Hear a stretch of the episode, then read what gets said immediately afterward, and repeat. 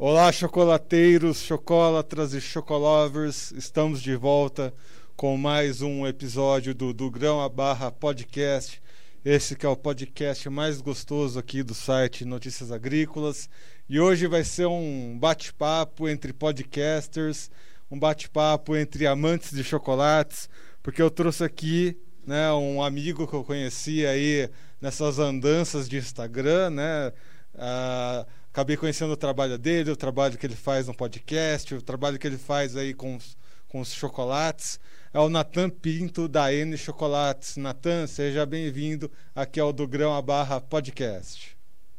Opa, queria agradecer aí o convite. É bom saber que, que existe essa interlocução aqui entre podcasts, eu acho isso incrível. Eu sou um, um consumidor compulsivo de podcast, gosto muito desse formato e, e vamos conversar aí o que, que, o que, que a gente pode contribuir para o setor de, de uma maneira geral. Acho que vamos começar um pouquinho só falando sobre essa modalidade podcast, que me deixou muito curioso que eu comecei a pensar no, no podcast, né, para o setor de cacau há uns quatro meses atrás, mais ou menos, né, e o que me chamou a atenção, né, o que, o que, que me levou a, a, a, iniciar esse podcast foi uma entrevista que eu vi, né, do Lucas Cirilo e do seu Ernesto Neugebauer, falando sobre um termo que eu nunca havia escutado antes, que era o tal do bean to bar, tree to bar, enfim. Aí o que, que eu pensei? Ah, isso é um assunto interessante que pode acabar conectando né, o campo com a cidade, pode ser aí um meio termo. Afinal de contas, todo mundo gosta de um chocolatinho e tudo mais. E, e naquele momento, pesquisando tal, eu achei que eu era, assim, uma pessoa perdida ali no meio da podosfera, né? Desse universo dos podcasts. Eu não tinha encontrado o seu podcast naquele momento. Eu fui conhecer o seu podcast depois que eu iniciei aqui. Uh, aí, então a minha pergunta para você é essa, né? Onde que você se interessou em iniciar seu podcast? Onde você foi buscar inspiração? E se você já encontrou outros podcasters voltados aí pro, pro cacau? Pô, legal. É, eu, então, como eu falei, eu consumo muito podcast, já tem alguns anos, não, não, não vou saber te dizer quanto tempo, né? Mas assim, uns uns dois, três anos que eu, que eu consumo podcast. E eu comecei pelo um podcast do Murilo Gun, que ele fala sobre criatividade. Recomendo muito, é Murilo Gun. E, e ouço de, de, de vários assuntos, né? É, de, do meu interesse, eu gosto muito de, da área da gastronomia, de comida, a parte social, da alimentação, é, basicamente sobre isso e muito sobre gestão também gestão de negócios, área de vendas, é, curso de inglês. Eu fiz um, faço um curso de inglês, né? É, por um podcast que eu acho incrível. Enfim, o podcast é uma coisa que eu sou admirador profundo recomendo para todo mundo. E, e com isso veio a vontade de fazer um podcast, né? E aí e chegou a pandemia, né, ano passado, e aí eu e a Vitória, minha sócia, a gente decidiu tirar esse projeto do papel e começar a gravar. E aí a gente começou. A gente gravou. Eu gravei um episódio com ela e ela gravou comigo, pronto, já tinha dois episódios. E aí depois a gente foi atrás de, de amigos, conhecidos do setor. E, e botamos para frente, né? Desde então eu não, eu não conhecia nenhum podcast no, falando exclusivamente sobre sobre Bean to Bar no Brasil. Tem outros podcasts falando sobre Bean to Bar americano. Tem os dois. É, e tem. E sobre alimentação, confeitaria, falando sobre chocolate, mas a parte de confeitaria, existe episódios é, de alguns, muitos outros podcasts que são feitos no Brasil. E, e foi daí que, que surgiu a ideia. O seu podcast eu conheci, é, se eu não me engano, foi com, com o Lucas Cirilo, né? Ele compartilhou, se eu não me engano, foi no, o primeiro episódio que vocês fizeram, né? E aí ele compartilhou na rede social dele. E, e aí que eu vi, ah, legal, tem, tem, tem mais gente falando sobre esse assunto. E aí eu vi lá do Grão a Barra, eu já fiquei empolgado achando que, pô, mais gente para discutir, outras conexões, vão convidar pessoas que eu não conheço de vários setores, ainda mais que vocês estão no setor exclusivamente agrícola, né?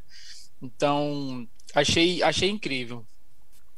É, a minha primeira intenção acho que foi exatamente essa, que o, o nosso site ele é muito voltado aí para o setor de commodities e a gente tem buscado, principalmente a pandemia também movimentou muita gente aqui, em ter uma visão uh, além do mercado. Né? A gente, o nosso primeiro podcast foi pro, voltado para os cafés especiais, agora para o setor de, de cacau. Tem mais podcasts aí que, que a gente está planejando. Né? Tem um podcast institucional nosso, que é o Conversa de Cerca. Enfim, e outras novidades a, a vir aí pela frente. E você fez um breve comentário aí nas suas pesquisas que foi uma outra coisa que me chamou muita atenção, né?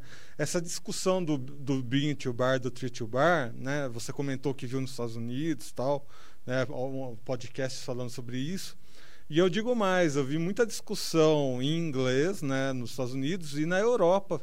Muita gente comentando sobre tree to bar, bean to bar, enfim, essas revoluções de marketing voltado para o cacau. E o curioso é que nem Estados Unidos nem Europa produz cacau, né? Você acha que essa discussão do bean to bar no Brasil ela precisa ser mais difundida? Ah, com certeza. É, sim, o, a Europa é um tradicional produtor de chocolate, né?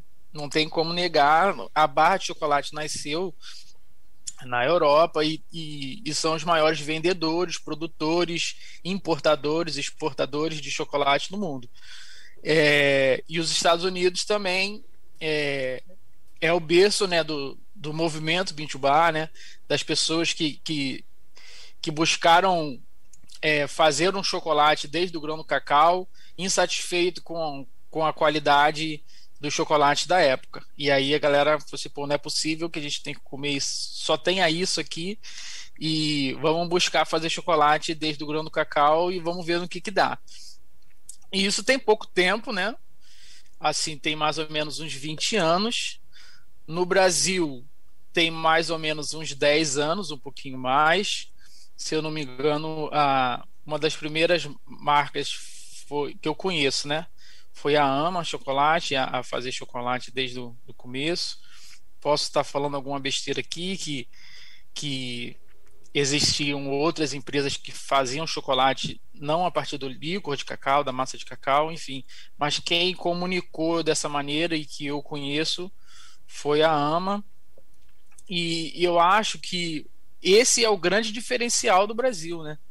É, no Brasil, a gente tem a possibilidade de ser bintubar, porque aqui nós temos plantas de cacau e a gente tem a possibilidade de se diferenciar muito e, e qualificar mais o mercado, né? Porque assim, fazer chocolate é, desde o cacau sempre se fez, né? É, mas eu acho que aqui a gente tem, tem a possibilidade de fazer chocolate é, com outras variedades de cacau, né? com, com os varietais, é, que eu acho que eu aposto nisso no, no, no Brasil, que o chocolate varietal é uma grande potencialidade nossa e que vamos desenvolver as tecnologias, as percepções de, de diferenças entre um chocolate ou outro, é, essa coisa de terroir do Brasil, a regionalidade, né, o, o território baiano, e o microclima ali da cabruca é diferente de um, de um chocolate plantado a pleno sol de outras regiões, um cacau é, amazônico, que é diferente do cacau também amazônico do, de Rondônia, que existem outras características de, de, de sabor, né? E, e, isso a gente ainda está, ainda é uma discussão, tem pouquíssimas práticas mas eu acho que a gente pode avançar muito nisso, né?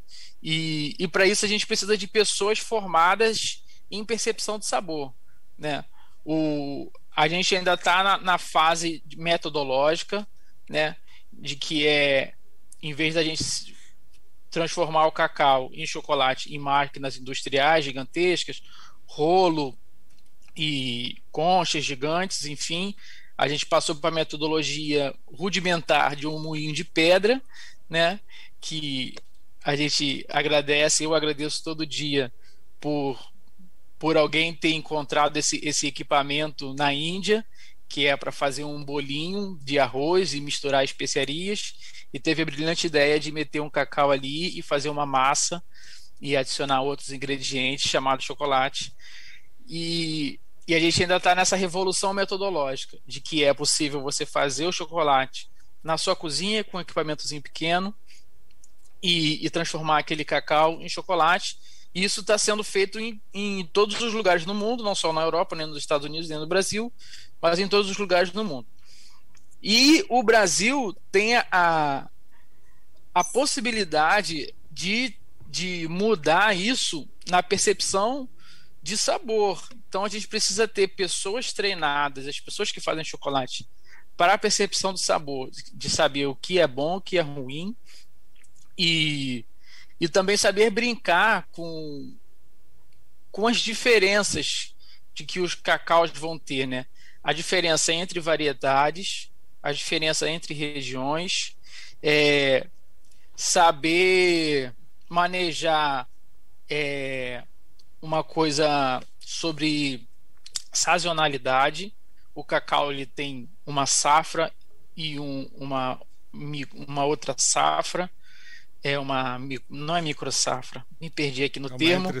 Mas enfim, uma entre safra não esqueci. Enfim, o cacau tem duas safras, né? Tem no final do ano e tem ali um pouquinho mais no meio do ano, depois do, da Páscoa. E, e isso aí é um outro desafio, além do metodológico e além do, do sabor, né? Que é a dinâmica da plantação, né? É uma planta. Não adianta você querer acelerar aquilo ali, que, que, que não vai ser acelerado. Então a gente tem que aprender a trabalhar com a sazonalidade do cacau no Brasil, porque com isso a gente tem que as, as produções vão ter que fazer estoque em momentos estratégicos. Isso implica em, em muitas outras coisas, como armazenamento adequado da amêndoa. Enfim, é, eu acho que, eu acho não, é uma nova profissão dentro da gastronomia que a gente está engateando, e, mas ela tem que ser construída. E, e, eu acho que é, é isso que, que, me move no momento: é a construção do profissional que vai trabalhar com chocolate no Brasil. Que esse profissional ele, vai, ele é diferente de qualquer outra região que só faça chocolate ou só faça cacau. Aqui a gente tem a possibilidade de mesclar tudo isso e ser um profissional mais completo. É, esse é um detalhe que, que me chama muito a atenção também, né? assim como você disse, o, co, o como a visão dos profissionais que envolvem a cadeia acabam se diferenciando e ao mesmo tempo se complementando, né? Você citou aí gastronomia, né? Você citou aí né, a confecção de, de, de, a confeitaria em si, né? A produção, ou seja, uh, são setores bem diferentes, né? Alguns uh, dentro da porteira, né? No caso dos produtores, dos engenheiros agrônomos, tal e alguns né, do outro lado da cadeia, aí já os confeiteiros, né, os, os mestres de cozinha e tudo mais. E o que, que me chama a atenção uh, nessa complexidade aí, já puxando uh, esse gancho que você deu com relação aos profissionais, é, e, e, como a gente acaba estudando né, a, a, alimentação mundial, é interessante notar como que os alimentos eles evoluem né, em ondas, né? Uh, no cacau se fala muito, no cacau não, no café se fala muito dessas ondas muito bem definidas e como essas ondas elas vieram através das próprias revoluções industriais, né? Até então a gente tinha esse movimento do, do alimento de subsistência, né? De sobrevivência uh, a partir de ter uma base uh, de alimentação com base simplesmente nas calorias que você tem que gastar no dia a dia e de repente as pessoas perceberam, opa, será que é só isso que a gente precisa mesmo? Ou precisamos pensar além, né? Você chegou a comentar isso, né? Será que chocolate é isso, né? É isso que a gente está recebendo? É essa industrialização que, que vem né? Desde a da terceira revolução industrial, aí será que que é esse é o máximo de potencial que a gente pode tirar de um alimento, de um chocolate, por exemplo? De repente a gente começa a perceber que dá para ir além, juntando aí essas diversas profissões. Como é que você vê esse movimento, né? Uh, trazendo aqui para a nossa realidade brasileira, a nossa regionalidade aqui do Brasil? Boa. É, eu me espelho muito no mercado do, do café. Né? Não ouvi nenhum do episódio do, do, do, seu podcast sobre café especial, mas está na minha lista. É, enfim, eu consumo outros conteúdos sobre café especial. Né? E, e o café especial ele tem essa coisa de fase, né? É, eu acho que, se não me engano, algumas pessoas dizem ah, estamos na quarta fase da revolução do café especial que enfim e essas fases elas foram mudando é, conforme a evolução do barista quem comandou essas revoluções foram os baristas que são as pessoas na ponta que fazem o café né? Juntamente também com o produtor né? Que que quis diferenciar o seu produto de commodities para agregar valor e aí ele quis produzir um, um, um produto agrícola diferente, se aliou a quem faz o, o, o café na ponta e quis melhorar é, na qualidade da bebida, né? Então as, as revoluções elas andaram mais ou menos nesse paralelo, né? Você, tipo assim, pô, faz um café melhor para mim, que lá na ponta eu faço melhor a extração, enfim. E aí o café existem vários métodos de extração, as discussões são muito detalhadas, eu acho incrível. É, no Brasil, 90% das casas fazem café coado, né? Só nesse método de, de, de, coado existem vários outros é, equipamentos de fazer café coado, não é só no pano, não é só no filtro de papel, existem filtros de inox, existem outros métodos de, de, de fazer um café coado. É, existe uma discussão de mexer ou não mexer o café na hora da extração. Existe ataques de água. Isso tudo num café coado. Você primeiro é, enxágua o grão com um pouquinho de água, espera ele absorver ali alguns segundos, depois dá mais os dois, três ataques. Existe tempo de extração, existe é, peso de água, peso de, de, de grão moído, existe tamanho da partícula do grão de café, que se diferencia entre os métodos coado, expresso, com pressão, sem pressão, mexendo ou não mexendo, e existe a torra específica para cada método de extração, coado, expresso, tantos outros, e, e existe também agora é, os tipos de café, é, a grande classificação, o, os arábicas e os robustas, Conilon, e, e enfim, e agora eles estão diferenciando no, no fermentado ou, ou, não fermentado. Existe o café é, em grão, que ele é seco inteiro, que ele é seco descascado, tem fermentado, existem muitos métodos de fermentação, aeróbico, anaeróbico, enfim, o café é isso é um, é um universo gigantesco. E no chocolate a gente a gente ainda está na fase de moer o cacau e transformar aquele cacau em, em uma barra. É, e os métodos de avaliação ainda, ainda são são precisos para a época, né?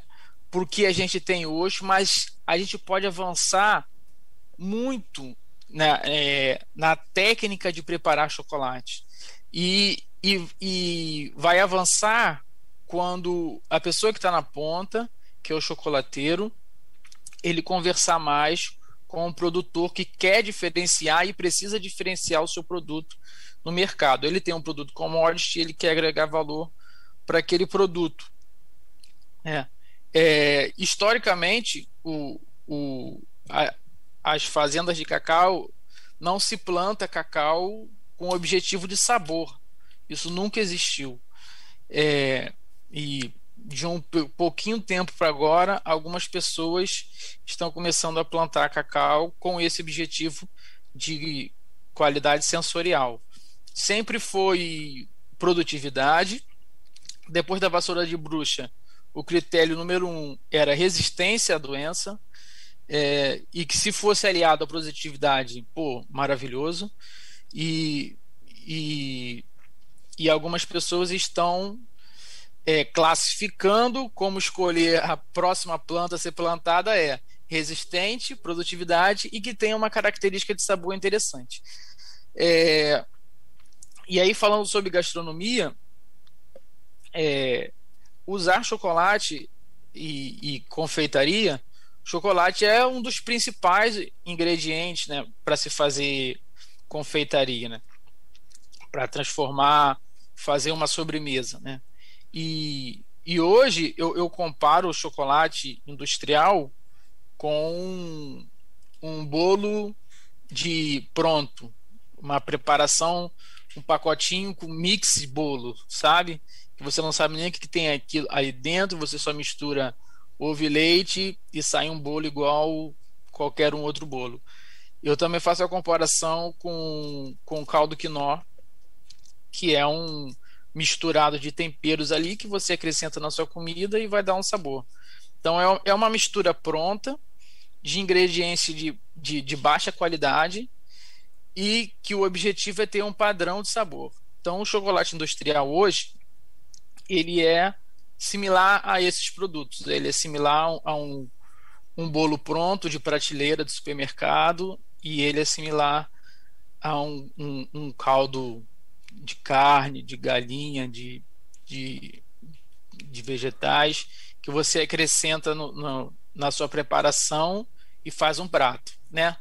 É, na confeitaria é, ele está mais ou menos nessa classificação. E, e se fazer gastronomia é você usar um ingrediente é, simples, uma cebola e um arroz, e fazer um grande prato. Né? Você usar um, um alho e um feijão e fazer um grande prato. Né? Então, você usar esses artifícios de, de industriais, processados, prontos, padronizados, não é fazer gastronomia. É, tudo tem seu mercado, né?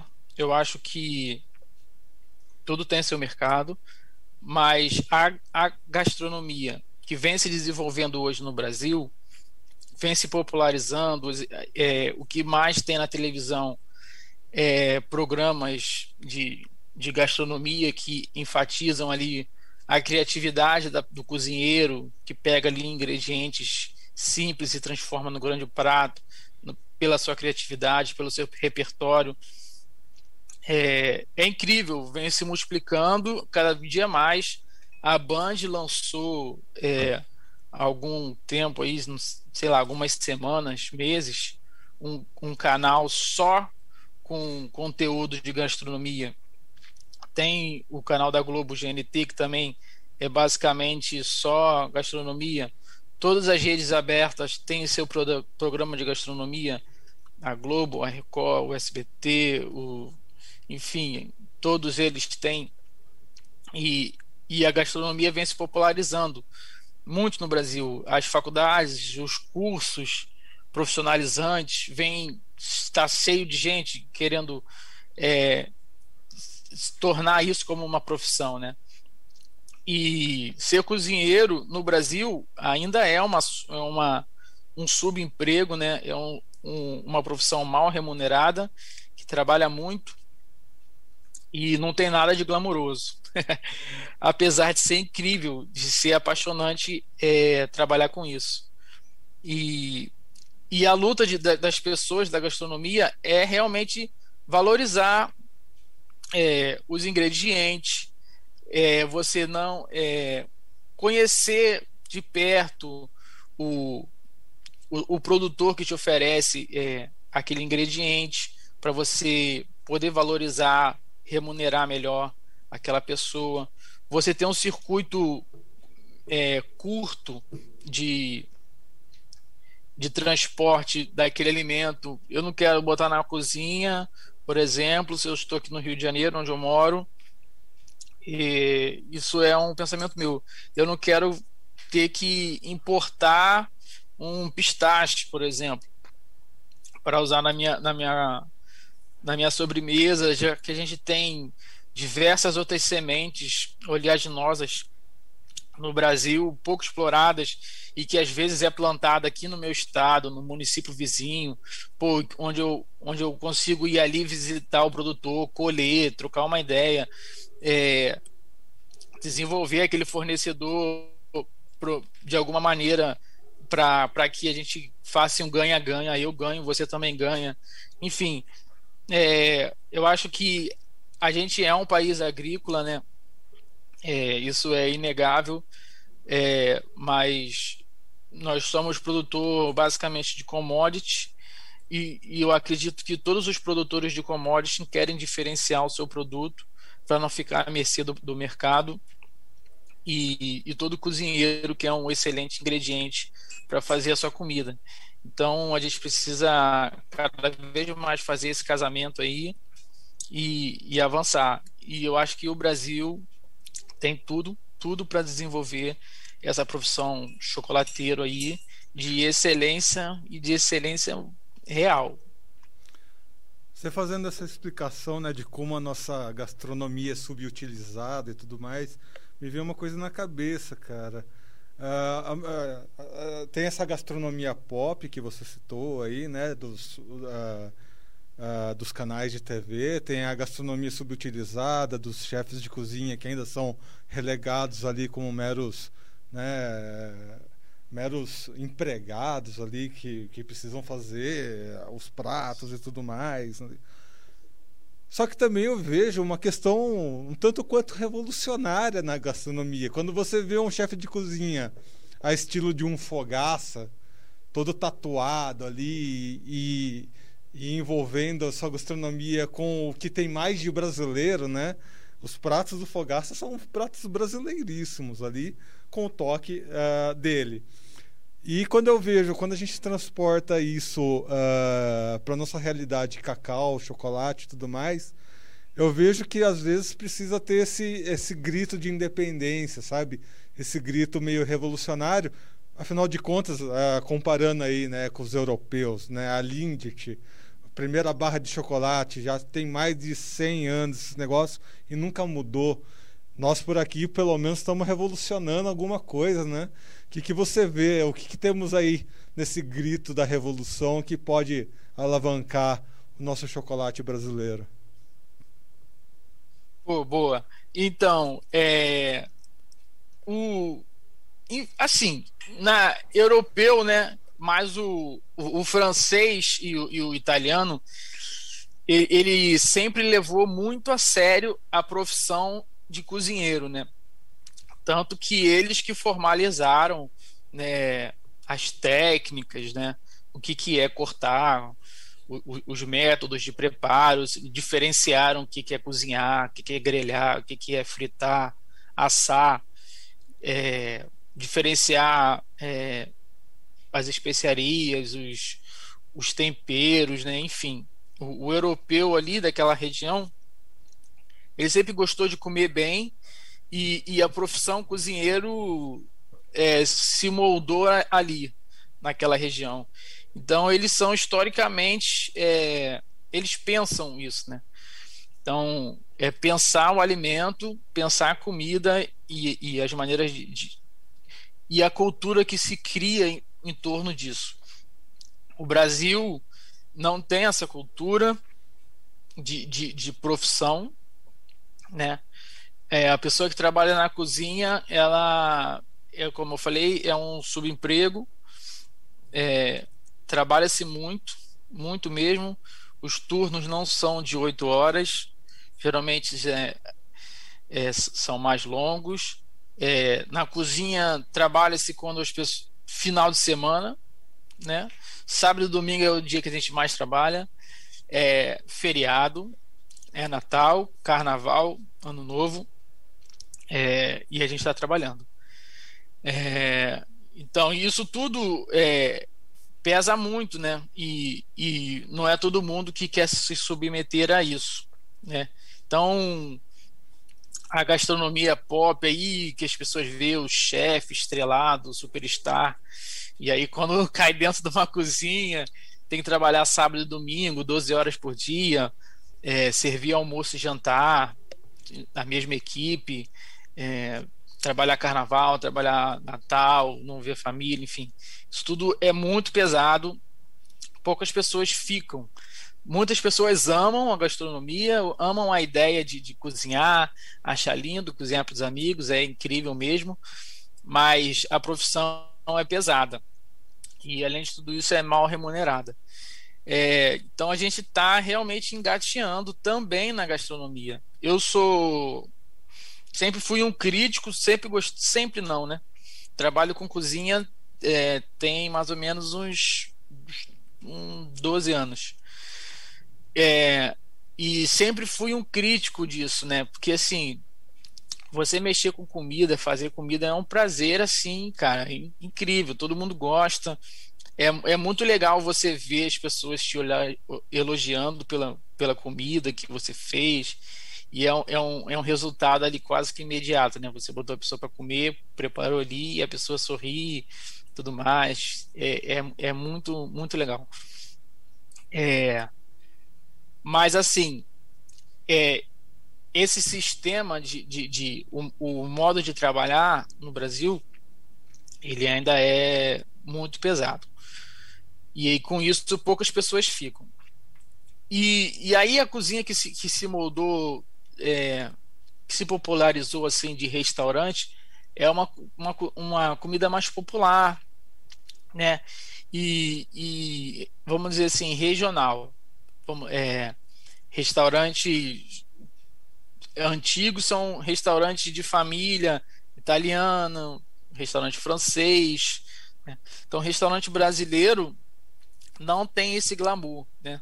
E aí alguns muitos chefes começaram a querer usar e, e, e, pesquisar o que é feito do seu vizinho ali. Pô, eu sou cozinheiro, gosto de cozinhar aqui minhas coisas e pô, o que, que é produzido aqui no meu estado, no meu país, né?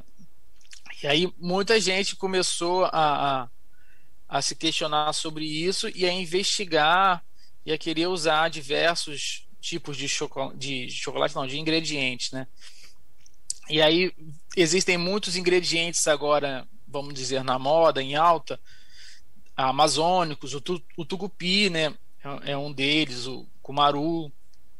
É, existia uma produtora de, de, de, chocolate, a Dona Nena, que ela foi, ela faz chocolate também, que servia no, ou serve no restaurante do Alex Atala, um, um chefe super reconhecido no Brasil e internacionalmente também. É, e aí começou a se, a se, usar, buscar ingredientes mais nacionais, aí começou a se popularizar a mandioca, que é, um, é uma raiz nativa daqui do Brasil, e, e todos os seus derivados.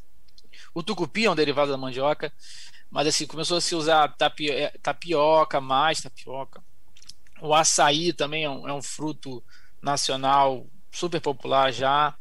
Enfim, e isso tudo é, é, é, é aliado. A pessoa que está na ponta, que prepara com o produtor rural, né? É, produtor de açaí, eu não conheço a história do açaí, né? Mas também é, um, é uma commodity do Brasil e que as pessoas queriam diferenciar aquilo ali de alguma maneira. Tanto que aqui no Sudeste a gente consome um açaí doce e tradicionalmente ele é consumido salgado, com acompanhando pratos salgados. Né? Então, houve uma, uma mudança de receita aí para popularizar, popularizar no Brasil o açaí. E assim vem se feito com, com vários outros ingredientes, entendeu? E, e isso não é um, uma luta, é, uma missão isolada de um setor gastronomia. Né? Eu acho que tem que ser de, de vários setores que aí a gente ganha força e a, e a coisa não, não vira só uma moda, né? Ela se torna realmente um, um, um mercado onde todo mundo ganha, né? No Brasil a gente ainda não tem é, uma indústria consolidada forte sobre o principal equipamento de fazer chocolate, que são as melangês de pedra pequenininhas, de 3, 4 quilos. É. A gente já tem bastante iniciativas isoladas, mas é uma galera raçuda que, que, que leva no peito aí a, a, a, a, ideia e querer montar. Mas assim, o custo de produção é altíssimo é, e, e, e todo uma coisa de, de, de tributos que, que gira em torno disso de produzir um equipamento, comprar pedra, comprar é, aço inox, comprar motor, enfim. E a gente tem uma, uma indústria bem consolidada de produção de equipamentos de cozinha. É, equipamentos de padaria, pô, tem pra caramba. Tem uma feira em São Paulo anual só sobre padaria e pizzaria e equipamentos para esse setor. Né? Então, e eu estou esperando o dia que algum desses fabricantes vão, vão reconhecer é, essa, essa potencialidade que, que o chocolate tem no Brasil e querer produzir um, um, uns equipamentos, né? De, e de pequena escala.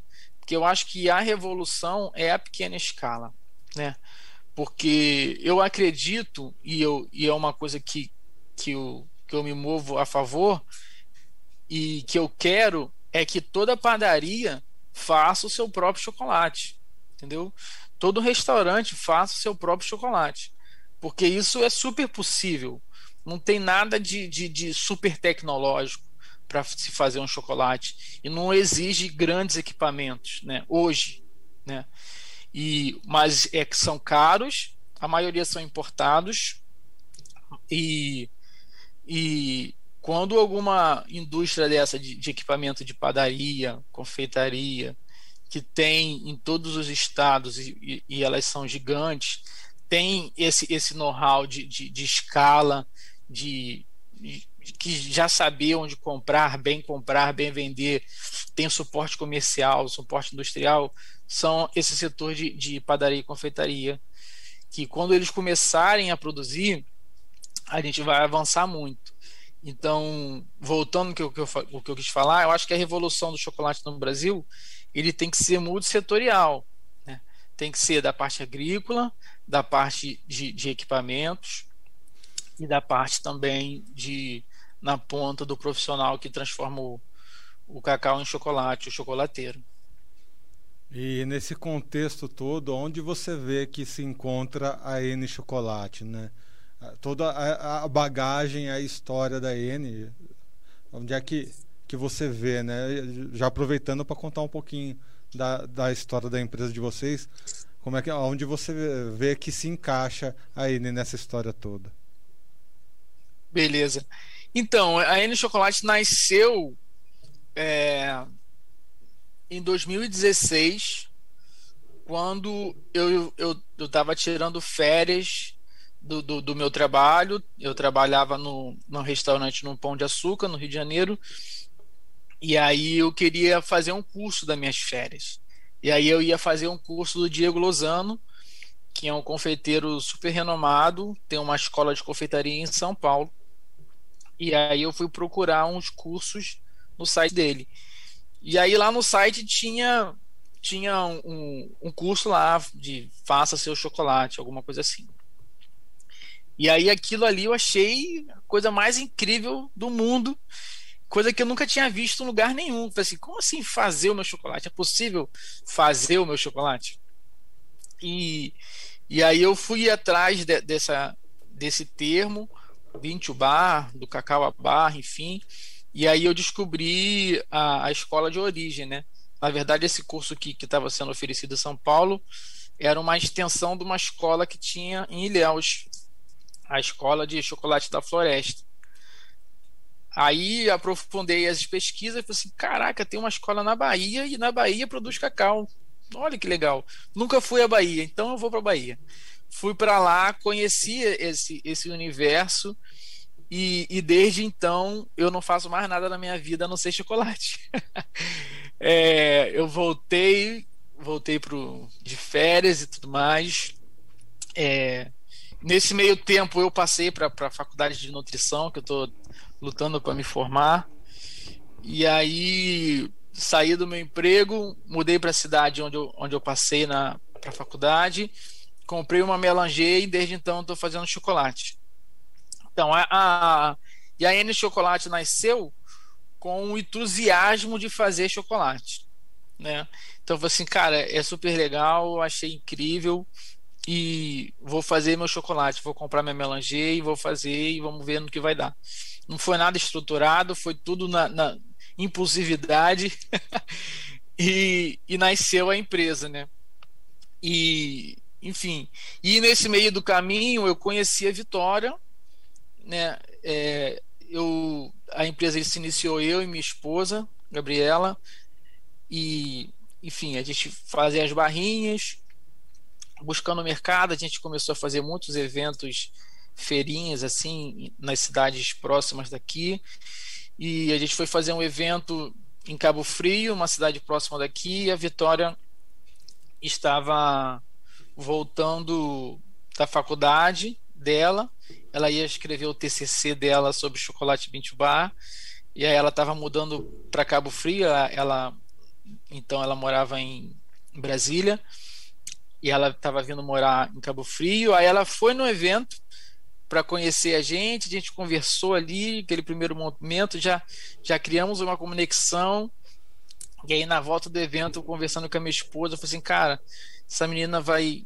vai mudar para cá, ela já, já já foi picada pelo, pelo cacau e pô, acho que não faz sentido nenhum é, a gente ser concorrentes, a gente morando tão próximo, a gente tem que somar força aí.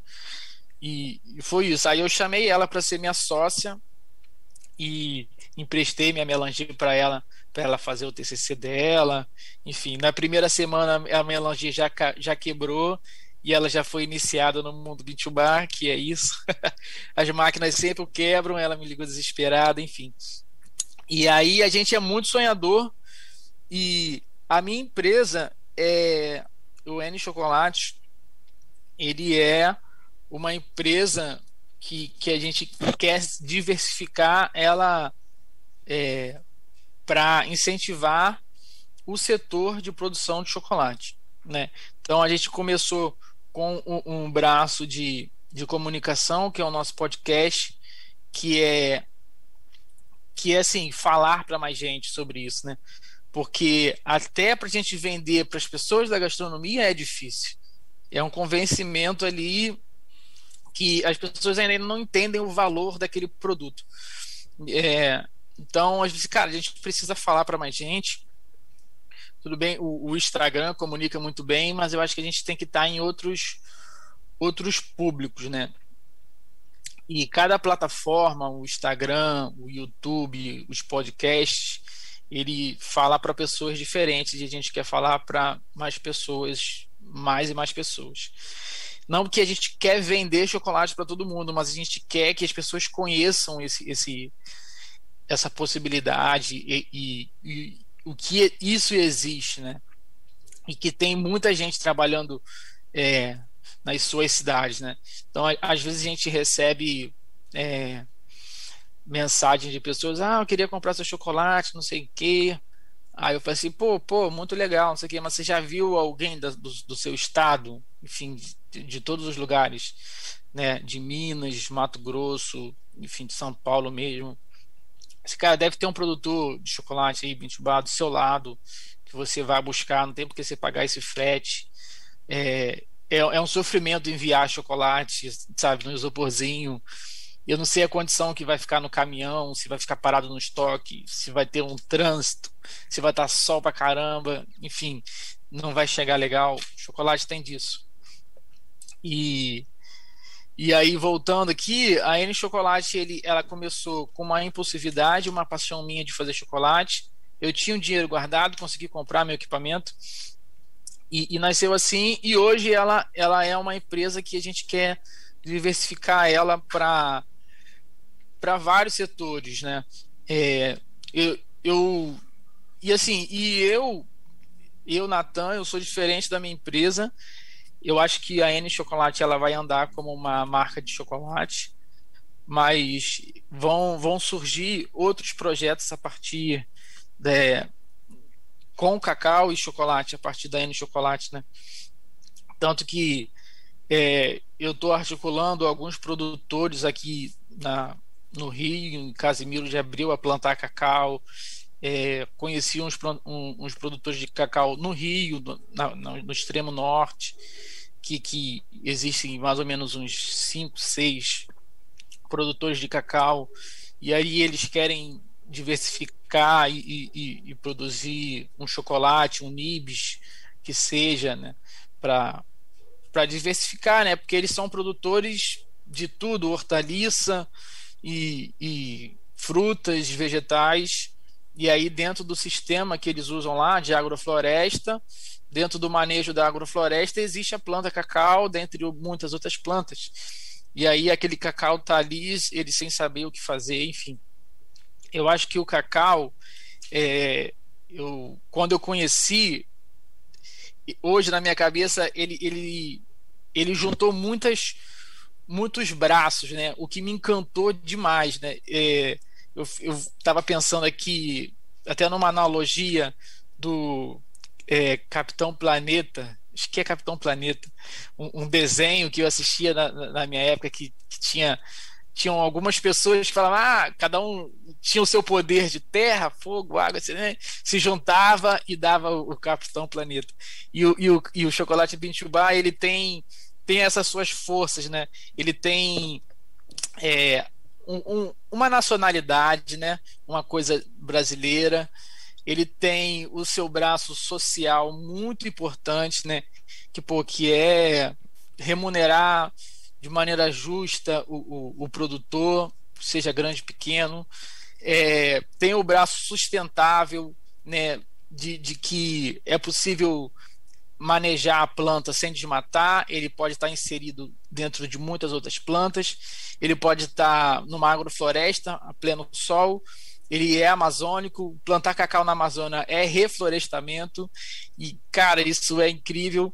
E aí ele tem outro braço da gastronomia, que, porra, é possível você fazer um chocolate, diversificar a variedade de chocolate, a percepção de sabor e como aplicar aquele chocolate em diversas outras sobremesas e é um mundo gigante que se, que se amplia. Enfim, aí a junção dos seus poderes vem o chocolate 20 bar no Brasil. Então, é, eu sou completamente apaixonado por, por esse universo. Eu acho que eu não me vejo mais fazendo nada na minha vida a não ser movimentar esse mercado e esse setor de chocolate, cacau e chocolate no Brasil. E a N Chocolate está se moldando para ser um, uma plataforma, um, sermos conhecidos como um grandes incentivadores, entusiastas de, de fazer chocolate no Brasil. E ainda bem que temos essas pessoas que fazem seu próprio chocolate que é para agradar as pessoas que comem o chocolate dos outros, né? Que é o meu caso. Com certeza.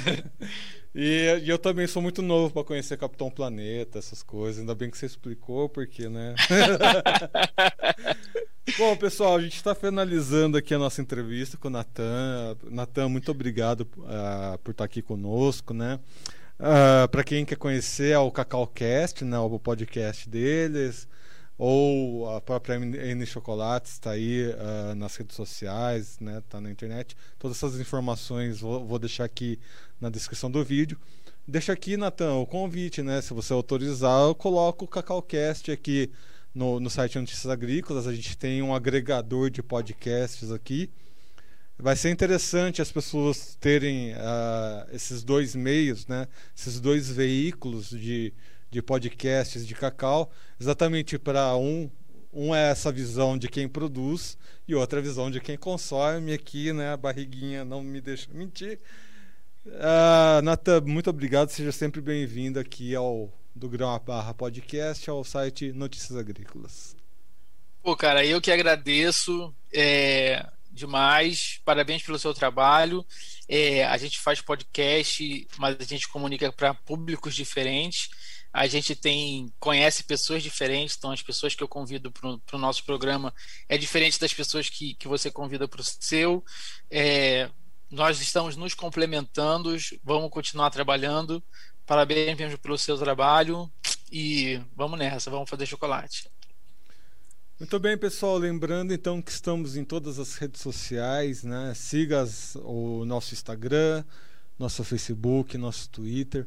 E você que acompanhou né, a, essa nossa entrevista pelo YouTube, aqui vendo o nosso estúdio de gravação, lembra-se de se inscrever no canal, ativar o sininho para receber as notificações e deixar o like para que cada vez mais pessoas recebam as nossas entrevistas.